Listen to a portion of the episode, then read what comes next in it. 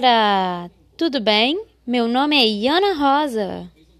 Em conjunto com a minha equipe, que é constituída por Bárbara, Bianca, Éder, Jaiane, Nicole, Rafael e Valquíria, vamos hoje realizar uma entrevista com o gestor para a atividade do, da disciplina Planejamento e Gerência em Saúde.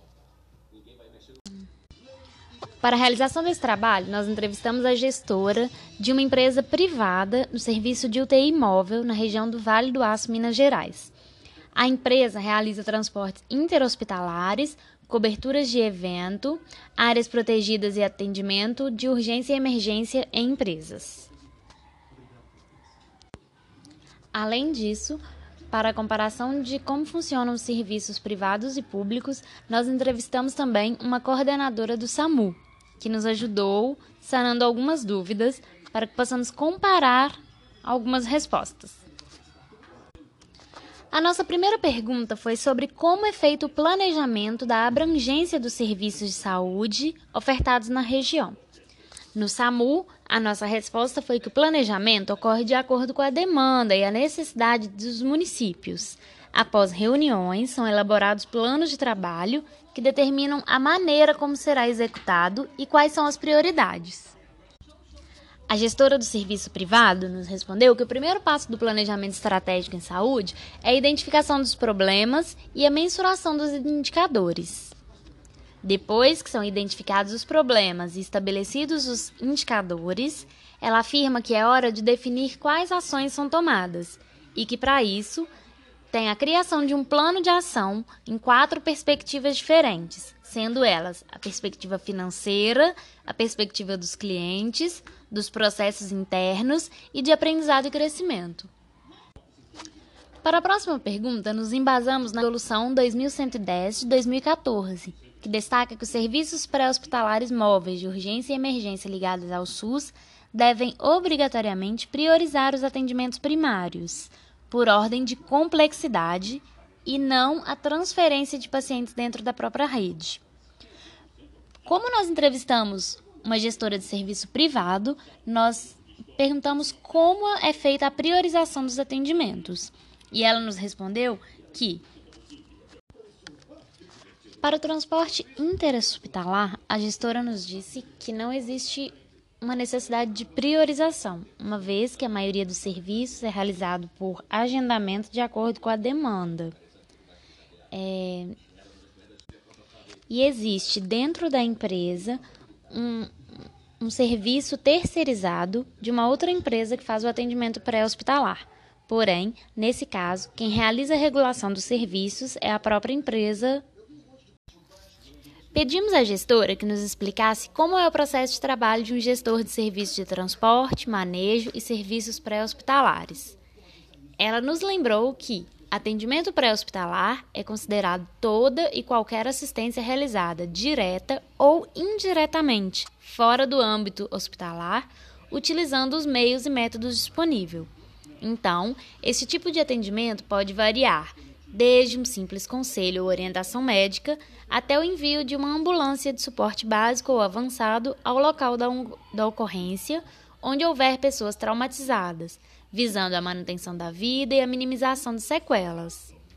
Para administrar esse serviço tão complexo, ela, ela ressalta que os gestores precisam exercer algumas atividades que envolvem planejamento, supervisão, delegação de poderes, pensamento estratégico, administração de conflitos, antecipação, poder decisório, chefia, liderança, boa comunicação, educação permanente com capacitação em serviço, manejo financeiro e criatividade. Perguntamos também como é o acompanhamento de indicadores de saúde na área de atuação, que norteiam os serviços prestados. A gestora nos respondeu que os indicadores são de grande importância e servem para avaliar como e onde os recursos, sejam eles financeiros, materiais, equipamentos e pessoas, são distribuídos e se são suficientes.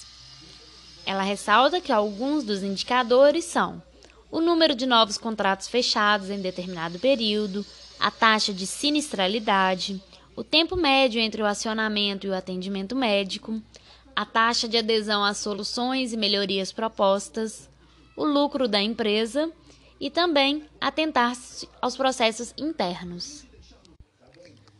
A coordenadora do SAMU nos informou que antes as fichas eram preenchidas manualmente e os dados eram digitados, e a partir disso eles faziam as estatísticas dos atendimentos. Mas agora, recentemente, o sistema do SAMU foi informatizado, facilitando o acompanhamento dos indicadores de saúde.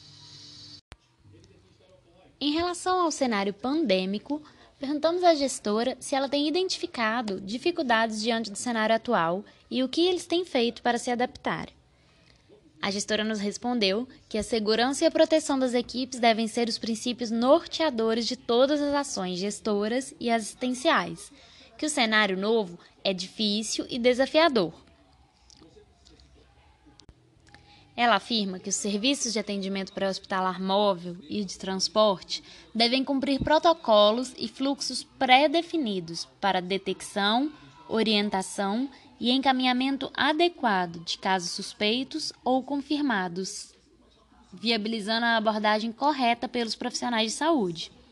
Durante o acionamento da equipe, sempre que houver suspeita ou identificação de casos com Covid-19, as equipes devem ser notificadas antes do deslocamento, para que se preparem adequadamente e que sejam disponibilizados os recursos adequados, incluindo todos os equipamentos de proteção individual indicados. Ao ser perguntada sobre quais são os principais critérios utilizados para priorizar um atendimento em detrimento de outro em momentos de alta demanda, a gestora citou a Portaria GM do Ministério da Saúde, número 2048, de 2002, que fala sobre a regulação médica. Ela diz que a competência técnica do médico regulador se sintetiza em sua capacidade de julgar, discernindo o grau presumido de urgência e prioridade de cada caso, segundo as informações disponíveis, fazendo ainda o enlace entre os diversos níveis assistenciais do sistema, visando dar a melhor resposta possível para as necessidades dos pacientes. No SAMU, fomos informados que, conforme a gravidade do caso, que os atendimentos são priorizados. Quanto mais graves e emergenciais, maior a prioridade. Os casos graves vão sempre em primeiro do que os casos menos graves, independente da ordem de solicitação. Ao ser perguntado sobre controle para melhoria de qualidade de serviço prestado, a gestora respondeu que mensalmente as estatísticas são analisadas e são avaliados e respondidos se as, se as reclamações da ouvidoria da clientela são respondidas e se há erro da equipe que pode ser corrigido ou não. Como estratégias para a motivação da equipe, a gestora afirma que todo o trabalho de gestão visa a satisfação dos seus colaboradores, internos e externos. Por isso, faz necessário que se envolvam a todos os colaboradores, a unidade e usuários, e que não se meçam esforços para atender às necessidades e expectativas dos mesmos. Através deste trabalho, podemos perceber a importância e a complexidade do compromisso com o serviço ao cidadão das empresas que prestam esse serviço.